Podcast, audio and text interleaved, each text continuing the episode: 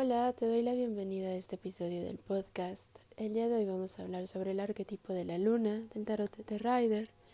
Pero antes te quiero hacer la asociación de este arquetipo desde donde lo vamos a estar viendo en, el, en la realidad. Y la propuesta va así, en este cambio energético que estamos viviendo, que vivimos muchas veces en nuestra vida, podemos hacer como cierta sintonía y cierto reconocimiento de un cuerpo etéreo que va mucho más allá de lo que podemos hacer conscientes. Que podemos ir como curando, integrando, trabajando lo que sintamos necesario a partir de la visualización que da esta carta. Las propuestas internas, como hay cierto diálogo que se mueve con el imaginario de esta carta y justo ahora que los nodos están haciendo como su entrega, y justo ahora que los planetas, el Sol y Mercurio están haciendo su entrega a los nodos de todo esto que debe de cambiar, de todo esto que debe de tener un nuevo enfoque, que debe de perder su dogma, que debe de perder este sentido de heroísmo único, intransigente, no sé, se tiene que, disolver, tiene que entregar algo que, que ya había hecho a una ley demasiado rígida. Y pues bien, eh, me parece que es un momento clave para sentir como esta energía y trabajarla con nosotras para ir viendo esos cambios dentro de nosotras, ir sabiendo dentro de ese lugar donde no podemos sentir, no podemos ver, no podemos percibir nada, ir moviendo esos botones. Y bueno, este arquetipo habla sobre reconocer la parte más natural de nosotras mismas, que es nuestra cuerpo. El arquetipo de la estrella que fue el que vimos el episodio anterior nos pidió meditar sobre nuestra propia naturaleza y lo que nos conecta y nos abrió a este mundo de redes infinitas del universo, de las estrellas, de las galaxias con las que estamos conectadas.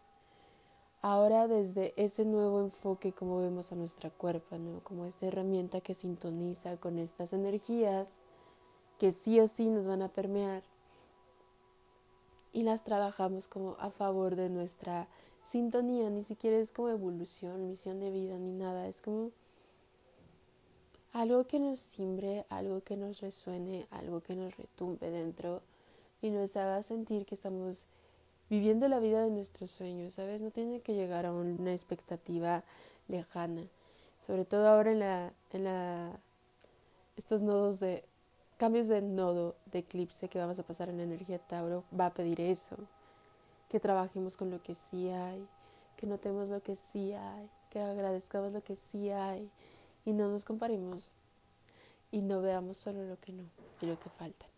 Pero bueno, eso requiere como mucha presencia, mucha constancia, mucho trabajo interno, mucho, sí, sí, sí, autoconocimiento y compromiso con una misma.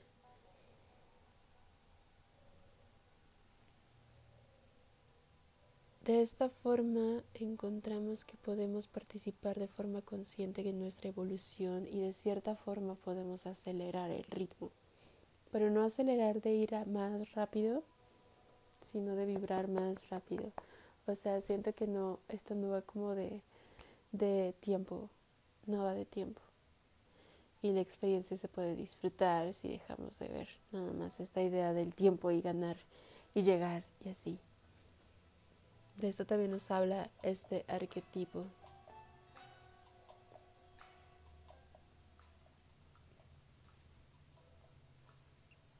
La luna nos recuerda de, nos habla de ciclos. La luna de verdad eh, tiene un campo gravitacional fuerte.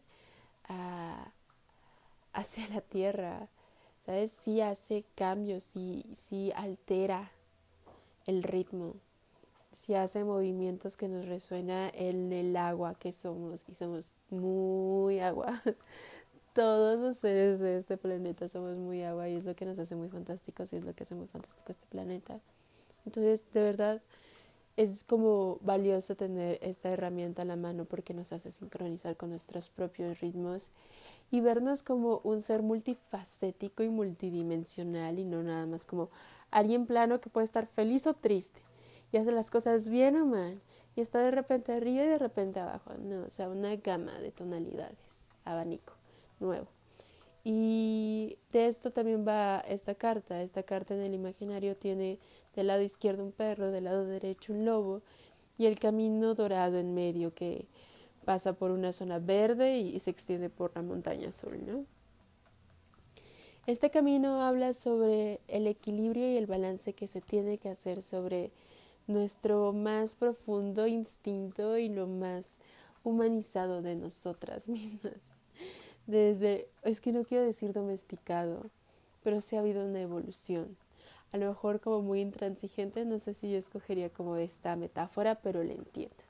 Entonces, estar como en este balance de, de cuál es la parte que la sociedad como acepta de mí y que va conmigo y cuál es la parte salvaje que rechazo de mí y cómo la integro.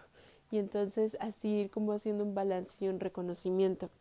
Ahora, el personaje principal de esta carta, a mí se me hace, pues sí, claramente es la luna, ¿no? Pero sí me parece muy, muy interesante, muy, muy rescatable como la langosta que está saliendo de este estanque, que es el mismo donde está la estrella y la templanza, de esta agüita cósmica etérea. Y sale como esta, ¿qué te digo? Como primer ser terrestre que sale por fin a la tierra, ¿sabes? Como acuático y terrestre que sale por fin a la tierra y es esto de ir manifestando, ir creando, es el principio de la creación, es el principio de la materia, darle cuerpo a la materia. Entonces es este, este renacer y este viaje del alma entre estas dos como entidades salvajes que hablan como de una misma energía, ¿no? Al final, no, no sé si como, como raza en origen se llame canino, Los lobos y los perros seguro que no, pero tienen una raíz junta, unida. Y este y esto habla de lo mismo, no no no es un no es un perro y un gallo. No, sí tienen relación. Y, y habla de esa relación, al final es parte de nuestra naturaleza, al final es junto con pegado. El camino pasa a esta área verde que habla de un lugar conocido, un lugar donde le da el sol, un lugar donde habita alguien en un sendero, ¿no? Y aunque este sendero sigue las montañas y el hábitat se ve mucho más azul de nuevo, y esto habla, pasan, eh, esto habla de, de este lugar desconocido, este lugar irreconocible, este lugar que no se puede entrar con la mente, no se puede guardar, son como estos sueños que olvidamos. No era para nuestra mente consciente. Y está bien, hay que confiar que ese archivero hace su trabajo y que no necesita nuestro juicio de valor para mejorar.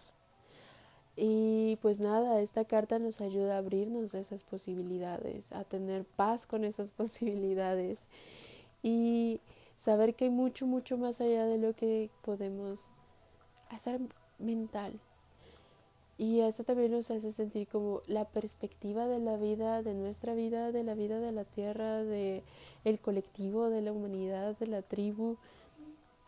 Y, y pues nada, todo empieza a generar una nueva perspectiva. Me parece también aquí habla del subconsciente, no solamente individual, sino colectivo, totalmente pasando esta barrera que está abierta, estas columnas que hablan ya de un mundo de sueños, un mundo donde la luna reina, un mundo donde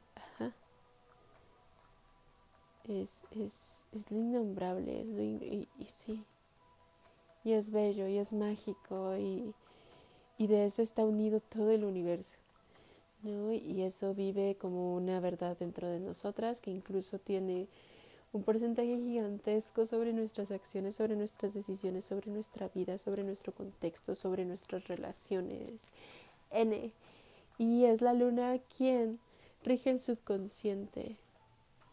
como los biorritmos de la cuerpa, todo eso que realmente mira el latido del corazón, la digestión, la respiración, todo eso que fallara un minuto, nos morimos. Está en perfecto orden, nunca necesitada, a menos que necesites alguna enfermedad, pero si no es el caso, nunca has tenido que revisarlo.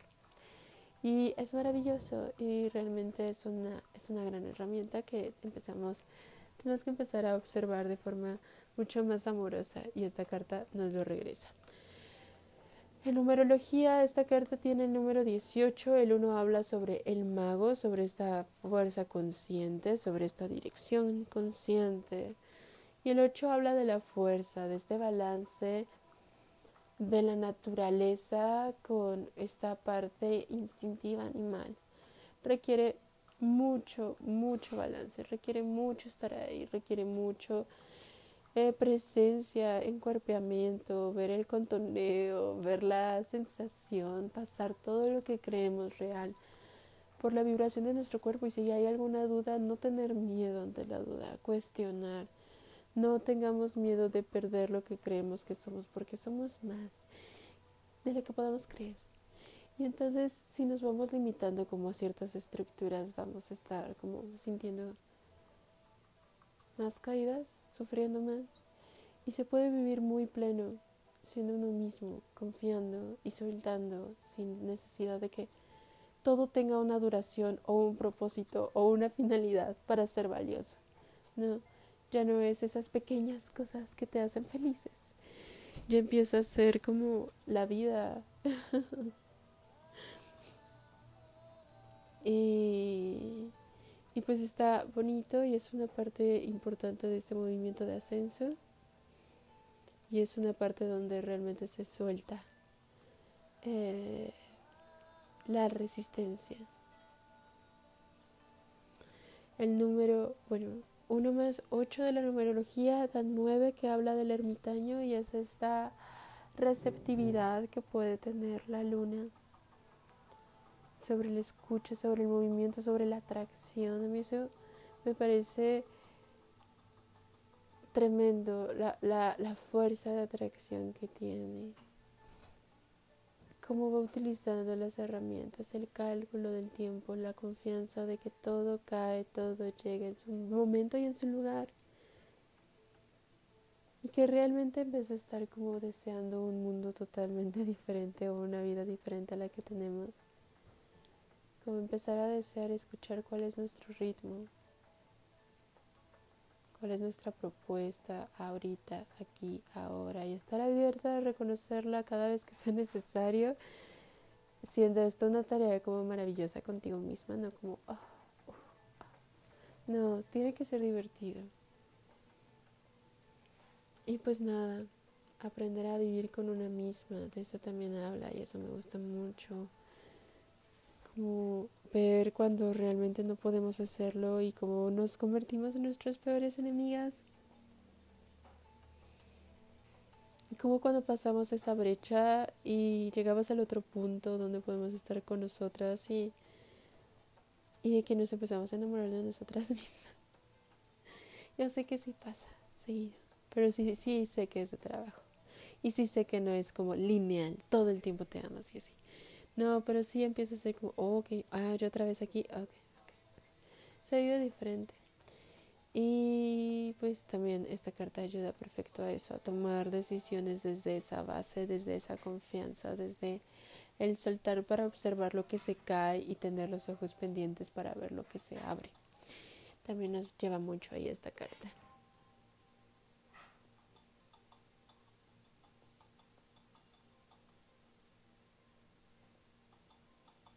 La luna tiene cara porque su energía es consciente y eso me parece súper maravilloso. Y que como en la era de cáncer, así, el inicio de los egipcios, cuando sí se le daba a esta imagen a las deidades de energías naturales y se veía al sol como un dios y a la luna como una diosa. Y, me parece bellísimo imaginar que si tienen participación consciente en todo esto, nada más que no a mi nivel de conciencia, ¿no? una conciencia cósmica que va más allá de la humana, eso pienso yo. Eh,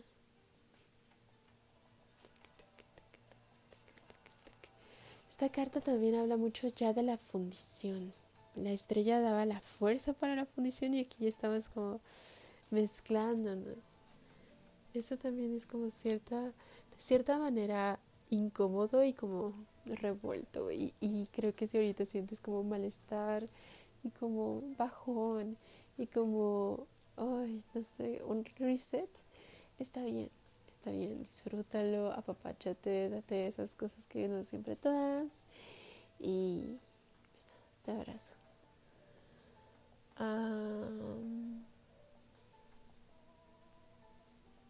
Ya estamos encuerpando esta nueva forma de conciencia en este cuerpo. Ya de esta filtración se está como empezando a anclar al cuerpo. Ya todo el trabajo de la semana pasada de empezar como a afinar la herramienta ya está empezando a ver cómo, cómo se va acomodando. Y está bien, esto no es definitivo. Qué bueno que es una energía tan mutable, tan fluida para que puedas concentrarte y, y rehacerlo tantas veces quieras. Nos habla de la vibración del ritmo, de los ciclos y de cómo la energía se manifiesta y el recorrido que tiene que hacer. Yo sí veo como este cuadrante de rayas en el universo, creo que es la teoría de cuerdas, y a los planetas activando ciertas ah, rayas que son como infinitas, y ellas tengan como cierta melodía que resuenan en cada una de nosotras y van tirando y así se va como moviendo como la sinfonía de la, de la, de la existencia. Y esto como que nos regresa a ello. Ya no estamos en disonancia, ya nos volvemos como en parte, como, como en el colectivo, ya nos sumamos a la energía. Y eso siempre ayuda y siempre abre caminos.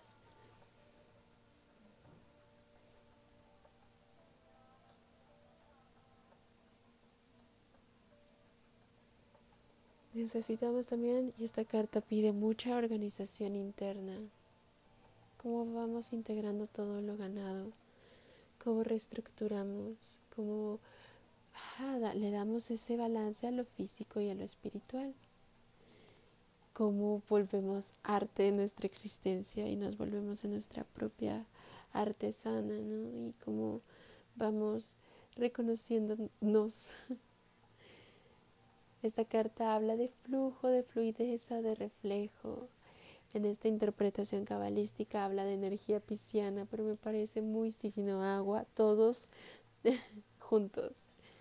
Y habla de cosas más allá de la realidad, pero también de la fuente, pero también de lo femenino, pero también de lo más esencial de esta energía Shakti que rodea todo que es suave, que es receptiva y que todos descansamos sobre ella. Como esta diosa Newt. Ay, gatita, me asustó. Que es el cielo egipcio y que devora el sol cada noche para renacerlo al día siguiente. Entonces, pues.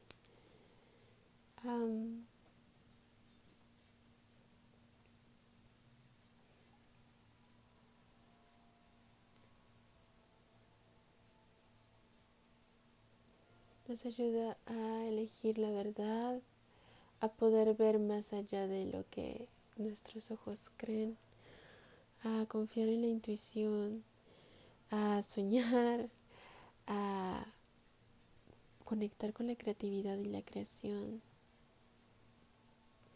con el magnetismo, con la armonía de lo que nos rodea, con las aguas profundas, que limpian y amplían y lo más profundo de nuestra naturaleza interna. Los vicios son escapismo, intolerancia y decepción.